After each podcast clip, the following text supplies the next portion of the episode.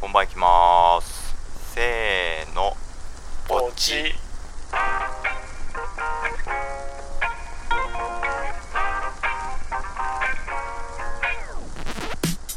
181センチ63キロ笹香ですベビーフェイス今週です。薬剤師のサルです。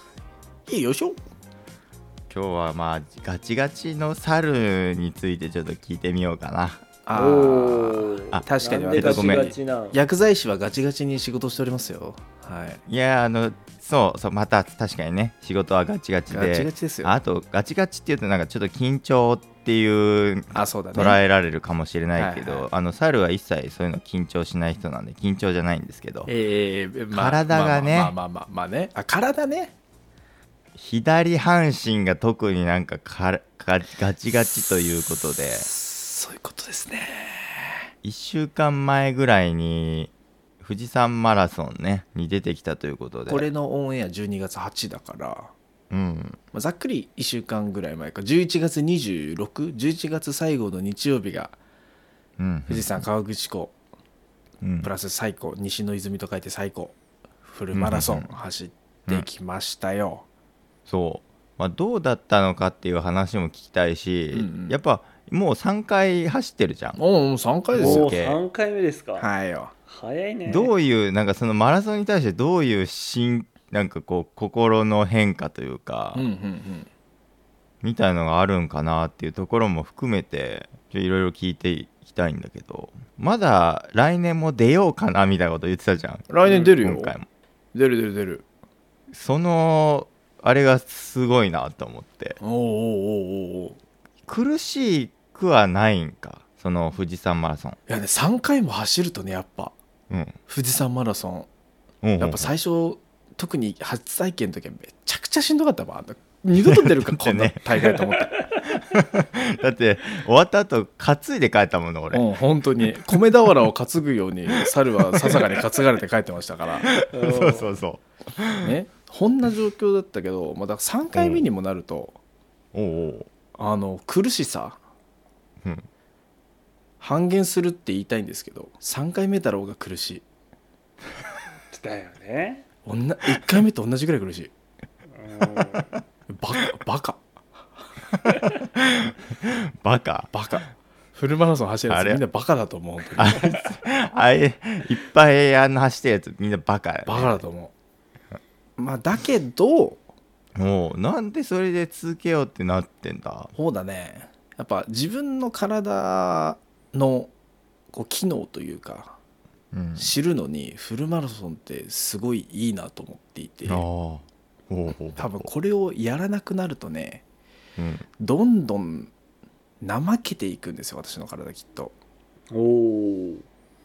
この富士山マラソンっていう1年に1回のイベントがないとそううこうねフルマラソンを完走するってねうんある程度体の機能がないと運動機能がないと、あーはい無理ですうん あの言い切る、無理ですうん1年こう丸々何も運動をしない、えーは体重もちょっと5キロぐらい増えちゃってみたいな、うんいう状態で臨むと俺完走は無理だと思あうー関門そのもうこれ以上遅くなる人はもうリタイアですよっていうバスがあるんですよ、強制終了があるんだよねマラソンって、ね、マラソンって強制終了バスが最後尾にいるんですけど、うんはいはい絶対それ乗りですねうん。バスに乗ってしまうと、うんまあまあね相当な根性がないと絶対にどんな状況になっても足を止めずにゴールするんだとうんいう相当な覚悟を持っていけばうんもしくは大丈夫かもしれないんですけどうんうんいやとはいえしんどさとその後の体のやばさ がとんでもないことになるだろうねそうだねっていうのがフルマラソンなんですよああそうだだからなフルマラソンがあることによってある程度体を仕上げたいなっていう思いが出てくるまあまあねうんとんでもないくことになるもんね本当にそうそうそうそうマジで支障出るもんねでも仕事にも支障出るからあれもう本当に出るよね出るあ出れはねる出る出るまあじゃあそんなんなら出なきゃいいじゃんって思うかもしれないけどまあだからそうすると、運動しない習慣が本当にずーっと残っちゃったりとかねはいこうほらジムの会費を払っていても会費を払い続けているだけで、あれもう俺半年ぐらいジム行ってないんじゃねみたいなああ方もはいまあちょっと心当たりがあるような方もいるんじゃないかなと思うんですけど、うんうんうん、そうそうそうやっぱね半年ぐらいちゃんと動いてなかったなとか思うんだよねフルマラソンが近づいてくると、気づいたらねあーそそっかんなふうに過ぎちゃってますよそうそう本当月に1回2回テニス行ってるか本当そんだけじゃないみたいなうんうん感じになってくるんでね猿の場合はうんいやこれがね非常に大事我々もう30代、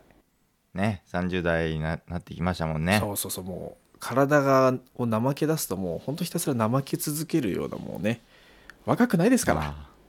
あはいはいまあそういう意味で自分を戒める機会というか見直す機会というか、っていうのにフルマラソンっていうのがいいツールだなっていう認識が今ある、すげえあれだなストイックだなフルマラソンをそういうツールに使ってるってね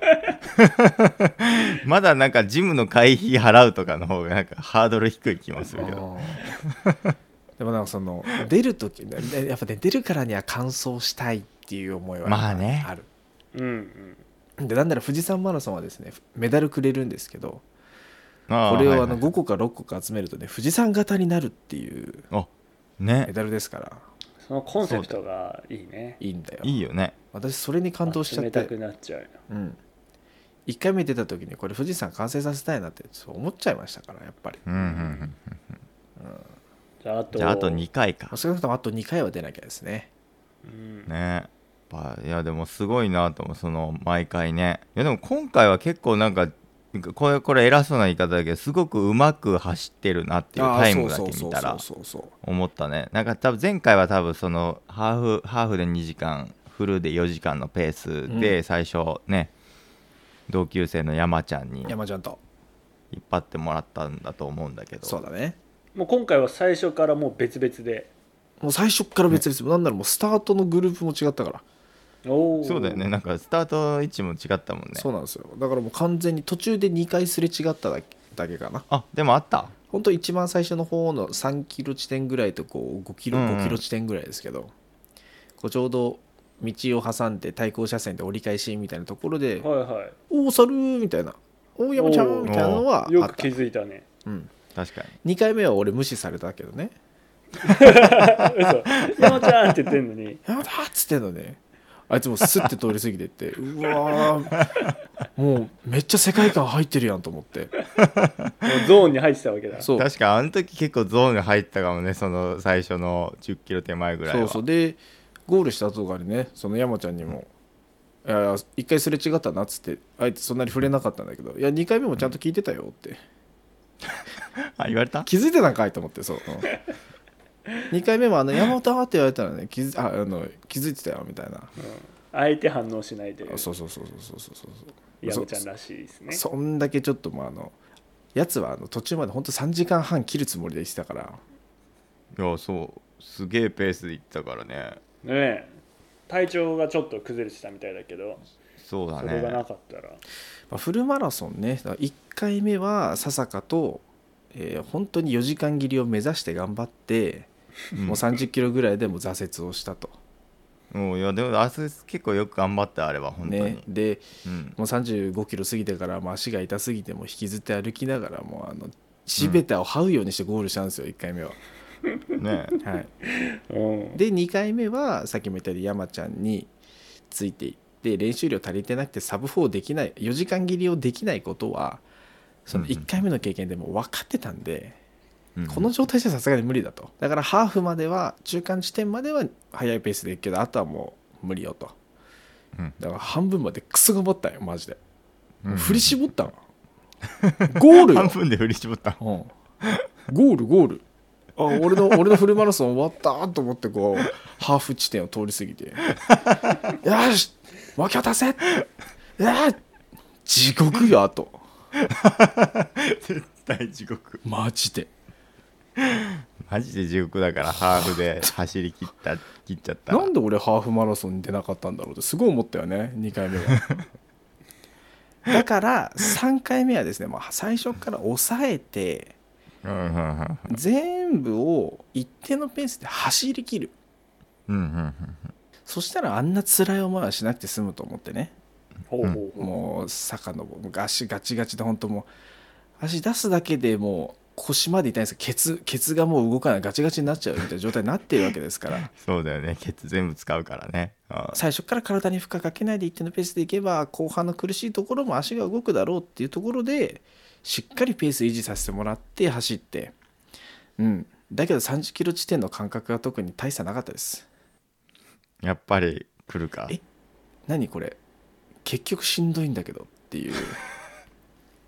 そうだよ 俺最初あんなに抑えてたのにうん1回目2回目と全然ペースちゃうやんって、まあ、確かに練習不足はあるよ練習不足はあるけどえ聞いてないよって思いながらそうなんだよどんだけね練習してもね実際ね30キロからきついんよ俺もそうだもんあこれめちゃくちゃ練習してる人たちもきっとそうなんだろうなと思、そうだよ多分全員そうもう足が棒のようになって動かないですよ、う、うん歩いちゃダメもう止まるとやばいねいダメやだかそうら止っまれないんだよだから本当にていうのは変わんないんだなっていうのが、まあ、ある意味今回いい経験でした、うんうんううんいやまた4回目ちょっと楽しみにね、はいはいはいうん、小西はもう1回横浜マラソン出てちょっとね沈黙を貫いてるけど いやだから一回あれだよね水戸黄門だっけどこまそうそうでエントリーしそたうね出ようとしたもんねそうそうみんなでって言ってしぶしぶ最後の最後にエントリーしたけどね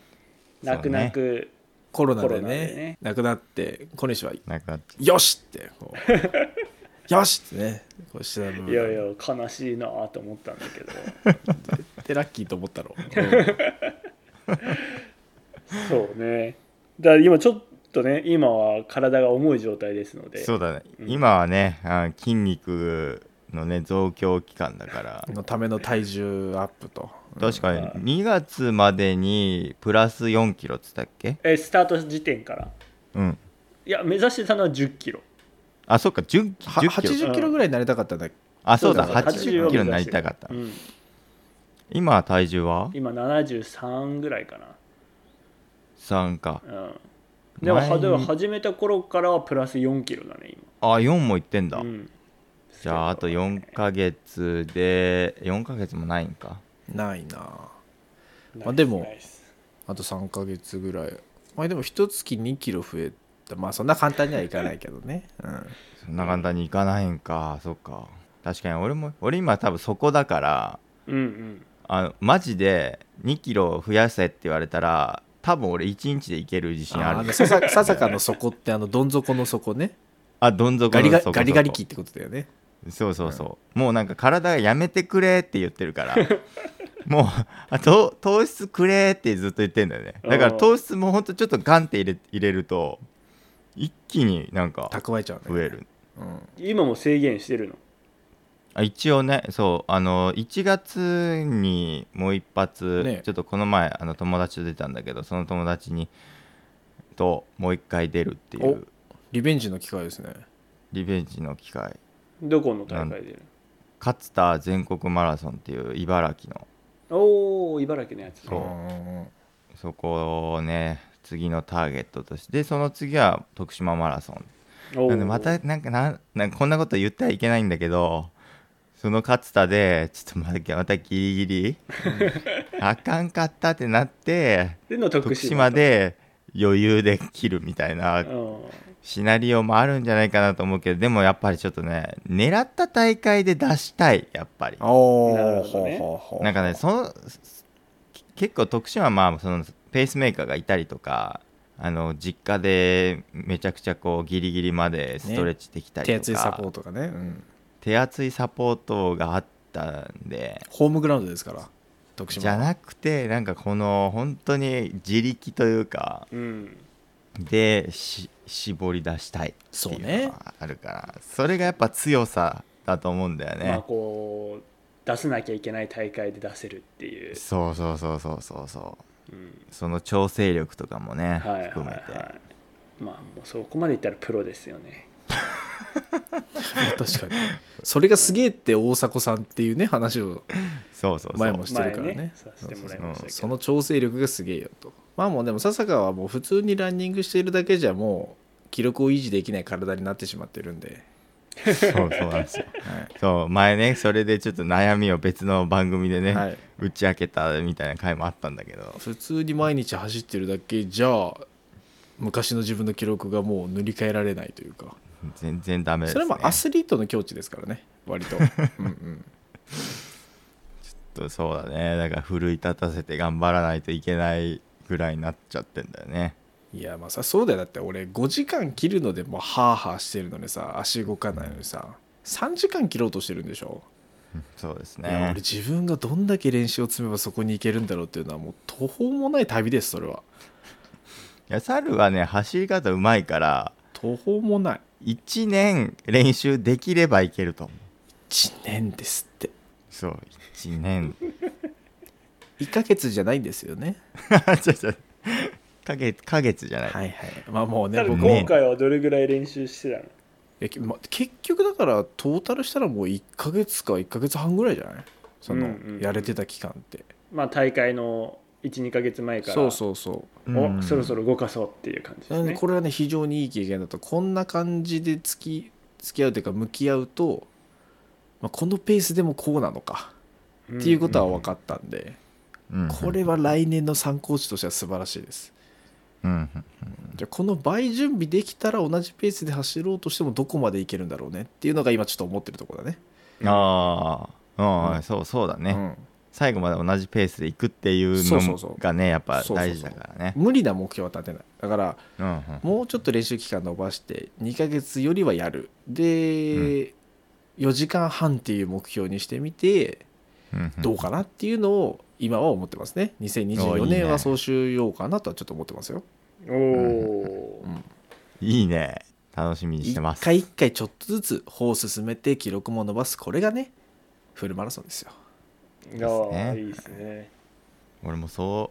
うしたいそうしよう一歩一歩進んでいけばいいんだなんか一気に伸ばそうとして、ね、無理するのはよくないからねうんまあでもうんまあ、うん、もう無理しなきゃどうしようもない記録の域に来ちゃってる人だから ちょっと同じマインドじゃなくてもいいかなと思いま すようんじゃあ無理しますわまずね、はいはい一発ボキボキに足がちぎれるまで走ってください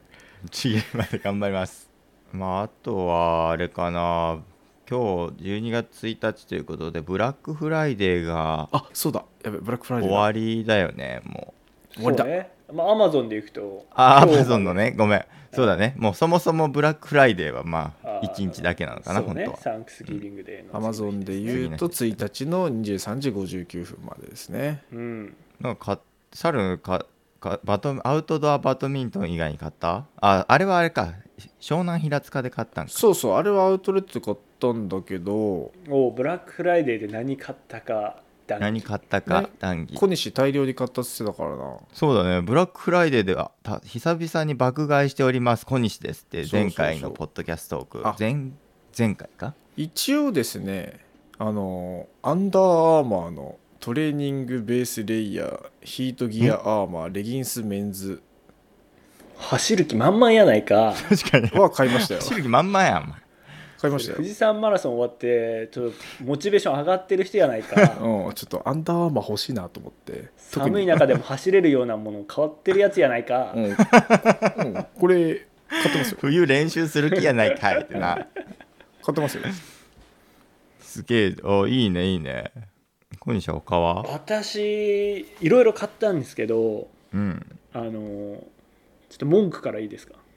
文句おおうモノマーす文句言ってみなんかいろいろこう組み立てる系のものを買ったんですね今回まああの引っ越しも重なってたので新しく必要なものがあって、六角レンチっていうの六角レンチはいあはりますよねありますあでりまこすうこのネジで締めてくださいっていうのでこう付属ついてくるんですけど、ついてくるあの毎回ありがたいことにねこっちで準備しなくていいので、うんあのこれで回してくださいっていうこれあるねいこ のうんあのねこうちょっと曲がった棒みたいなねそう六角レンチうんうんネジがあってそのネジを回すための棒です、回すたうんそうね回すための棒ねあれが毎回こう六角に親なってるね切についてくるんですよ、まあ、あれがついてくることによってこう自分の家でドライバーとかを準備しなくてもうんうんうんあの作れるんですけどううんんうんうん今回買ったのがいっぱいあった分ですねそのはい六角レンチがいっぱい溜まっていくんですね、すごい六角レンチも何個も買ったのすげえなでやっぱあれってなんか捨てるに捨てれないというかあまああ、重なってればいいんだけどこうやっぱこの置物にはこれうんうんうんみたいなんでこう捨てちゃうとさ解体する時にないとかってなるっていうのでなんかこれ全部につけなくてもいいのになって思ったりううんああいう付属品ってさプラス1個つけてくれてたりするじゃんスペアみたいネな、ねジそうスペア1個とかああいうのもこうさ取っとくじゃんボタンとかああ取っとくあるあるでもさあれ活用したことなくて本当に必要な時さないじゃんない結局本当に欲しい時確かに確あ結局ねえみたいそなう どこどこ置いたっけと思ったら違うやつのスペアしかなくていやわか本る当のわスペアはないみたいなでああそうだこの間これもう必要ないと思って捨てたんだったみたいうんうんうんな、うんになるで結局なんかこうネットとかでさ似たようなの探して買うわけなんでうんうんもうあれ最初からつけなくていいですよおおって思おう、湯生きるねうん、むしろ邪魔だとね逆になんかもうこの今サステナブルの時代ですからうんどんどんオンラインとかあとこう、うんプラスマイナスこれ、プラスでじゃあ付属スペアを2個欲しい人は、まあ、プラス10円あー20円とかあうんあうんうんうん確かにオ確かにプションみたいなオ感プじショでンねにして、うんそうでもっとスペア欲しい人もいると思うんでうんうんうんうん逆に、そういう人はそこもっと足してその分お金払えばいいしうん、確かに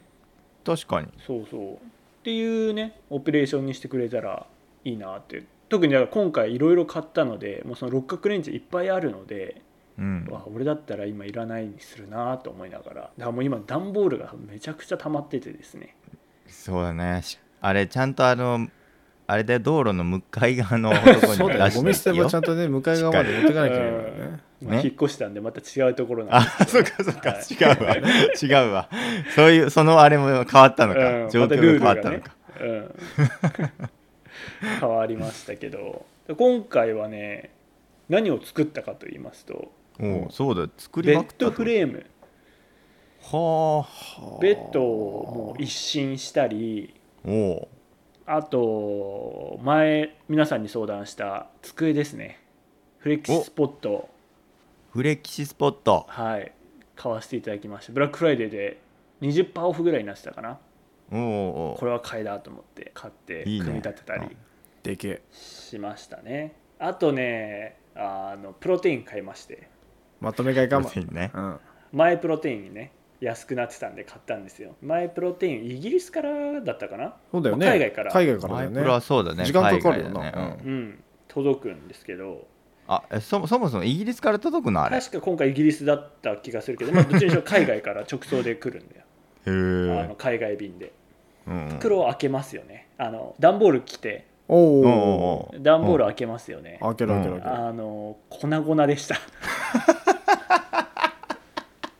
なんか粉なんか匂うなと思ってあの開いたらあのうん粉々でして、え粉々っていうのはその袋が破損してるんじゃなくて他の多分、ま、保管状態が悪くて他の商品のふプロテインが周りについちゃってるってことどっち全部で2袋プラス、うんまあ、小さいの2つだからまあ合計で言う4袋、ううんんをうんうんえーい一度で購入したので段ボールに4袋入っていて4袋、うんあえっとその中の1つが破れててその1つがのプロテインがこう待っていると。ダンボール筋トレしちゃった 摂取しちゃったないう状態でしたね。やばやっぱそうなんだよなんかさ前めっちゃ前にさあのリサーチャット FM ってあはいはいはいいう猿が紹介してくれた時にさカナダで小麦粉が小麦粉を売ってるスーパーでね小麦粉売り場がそもそも粉ま粉まみみれれっていうね、みたいに言ってたけど、まあ、そちょっとそれとは違うんかなもうそもそも多分空輸で多分めちゃくちゃな存在な扱いをされて1個がもまあうそのス衝レ撃に耐えきれず破損したみたいなねあのまあ、一応クレーム入れさせていただきましてまあそりゃそうだあの写真送ってうん、うんうんうんで、えっと、その破損したねあの商品についてはうん返金いたしますと、うん迅速にご対応いただきましてうんただね、まあ、他の商品もプロテインまみれなんですよそうだなだよねうだな未開封とはいえうんうんなんでちょそこについてもちょっとこれはあの交換なりしてくださいとお願いしたんですけど、あの他の商品は正常なので対応できませんとはいはいまあはいねうんうんうんまあまあまあま言うのもわかりますけどいねう感じでしたね、はい、あ水洗いしてくださいって感じですそうかだねじゃあということですね、はいうん一生懸命吹きましたけど、不本意ながらうん、なんでまあまあまあね今後使うかどうかっていうのはまあ分かんないかなっていう感じではありますけど、マイプロテイン頼むの嫌だなってなっちゃうよねこうなるとね、確かにねこれ客離れですねああそうそうやっぱねその辺の、でこうお客さんって一気に離れるっていうのはある可能性そうだもよねありますんでねまあこのオンエアがされる頃にはもうブラックフライデーはとっくのとうにね終わってしまってはいるんですけどねたそだうたねだこの年末っていうのはあ確かにこれからあまりた、ますから、はい、クリスマスであったりそうだね年末年明け新年セールとか、本当だあーいっぱいありますんでねセールだらけですいやこのセールがいっぱいあるっていうのもねで今このオンラインの時代にさうんやっぱこう、じゃあいつがこう底値なのかみたいなああはいはいはいはいになってこう気持ちよく買い物ができないっていう問題もあるんでね、うんそれもどうかなとは思いますけどねうんめちゃくちゃそういうのをなんか細かく知りたいんだったらそういうアマゾンの値段をこうの繊維が分かるプラグインみたいなのもあるから、まあ、そういうので確認するのもあれなのかなもしかしたらなんかやっぱ一昔前はそういうのはあんまなかったそうだね、うん、もう今全部透明というかね全部バレるというまあ気になる人は調べてって感じだねでもそれらわかるもんねきっとね、そうなんだよそう全部分かるかまあ、ら俺は買いたいと思った時とタイミングが合えば、まあそう僕そうもそそれがう一番大事だよね、もうまんん特に気にせず買ってしまいますけどね僕もあのそそ薄底シューズベアフットシューズっていうんだけどそれを1個買いましたちょっとお試しになんか韓国のメーカーのテスラっていうのが最近なんかテスラ僕アメリカのメーカーしか知らないんですよあ違う違うアメリカじゃないですテうんあの韓国のメーカーのテスラっていうのがあるんですよほうほうほうほはそうそこのシューズあ靴底がペラペラだからまあなんていうの靴底がペラペラのシューズってそんな機能性はいらないのよそもそも、うんあう、の、うん足に負荷かけてなんぼのシューズだから、あ、うんなんかそのクッション性とかそういうのがいらなくてはいはいはだから、うん別にこれは多分そんなに金かけなくてもいいしかなりヘビーユーズするからもうすぐ消耗しちゃうからう、んなんかだからもう結構短いサイクルで履き替えようかなっていうような計画でそれこそに3500円ぐらいのやつうをん2900円ぐらいで買ってフルマラソンとかもさサンダルで走る人いるじゃんペラッペラのあサンダルで走る人いるあーいるねそうああいう感覚みあれあれあれあれみたいな感じそうなるほどあれ全然理解できないんだよな あれあれどうなあれってんだでろうもねあれルナサンダルって言って結構そういうその本当に足を鍛える用のサンダルなんだよいねやフルマラソンでまで鍛えんでいいからっ て思うなんかね結構トレイルランナーの人とかフルマラソンでをそのルナサンダルとかで走ったりするはあそのウルトラランナーそのフルマラソンよりも長い距離でさらにそのあれ山道あ走る人とかはいフルマラソンをトレーニングの場としてるわけだええそうですーやばえ俺の友達もそうだよもうフルマラソンはスピードトレーニングの一種だって言ってるからねそれで普通に2時間56分とかで走るからいやあもうやべえやつらいっぱいいるんよあのフルマラソンだから最初猿が言ってた話に戻るけどフルマラソン走るやつはバカーバカ本当に頭がネジ飛んでないとあれなんで出れませんね本当にねそうなんだよ僕もちょっとネジがね今緩みかけてるから人のこと言えないんだけどまあじゃあその薄底靴のね使い勝手もじゃあちょっとまた教えてもらって鍛えられるんだったらまあいいかでもそれ走る道コンクリートでいいのもうコンクリートだ痛いんよだから普通に痛いよじゃあ今のやつシューズも痛いもん本当にてか今なんてもむしろなんか穴が開いてるからあこの前最近どんぐりの季節だからさ、うんもうマジ巻きびし状 態よ俺からしたら確かに「あ痛っ!」とか言って銀杏のね中身とかね銀杏の中身も絶対踏まないようにするけどさ、うん怖すぎてもうどんぐりもうめっちゃ危ないほんとどんぐり FM ですね今日はどんぐり FM だったね最後はねエンディングにグーン最後どんぐり FM で終わりましたけどねじゃあこんな感じで毎週1回金曜日ですねこの「本番行きます」は配信しておりますのでぜひ次回も聞きに来てくださいお願いしますあと我々ポッドキャストトークっていうポッドキャストを紹介する番組を金曜日じゃなくてこれは火曜日にやってますので、はいはいなので私たちは週2でねそれぞれ違う番組配信しておりますのでそれぞれ聞いていただければ我々大変喜びますそんなこんなでうんお願いしますというところと、えーはいお便りねこれも常に募集しておりますので皆様よろしくお願いいたします、お願いします、えー1月ね新年もそのお便り会ができるかどうかは皆様のご協力にかかっておりますのではい、ぜひお便り会をやらせていただければと思いますので、はいもう清き一票よろしくお願いします気をきっぴょはい、さらに、えーお猿のお薬目安箱というものも設けておりまして薬剤師に気軽に健康相談をしてくださいというアナウンスをしていますのでクスケンラジオのうちうっちーさんがね僕らがとにかくうまく薬剤師を使ってくださいというところで頭の片隅に添えておいていただけるとありがたいですよろしくお願いしますお願いします最後に我々 X やっております本番行きますまたは本番キャストで検索ポストなどなどしていただけると大変喜びます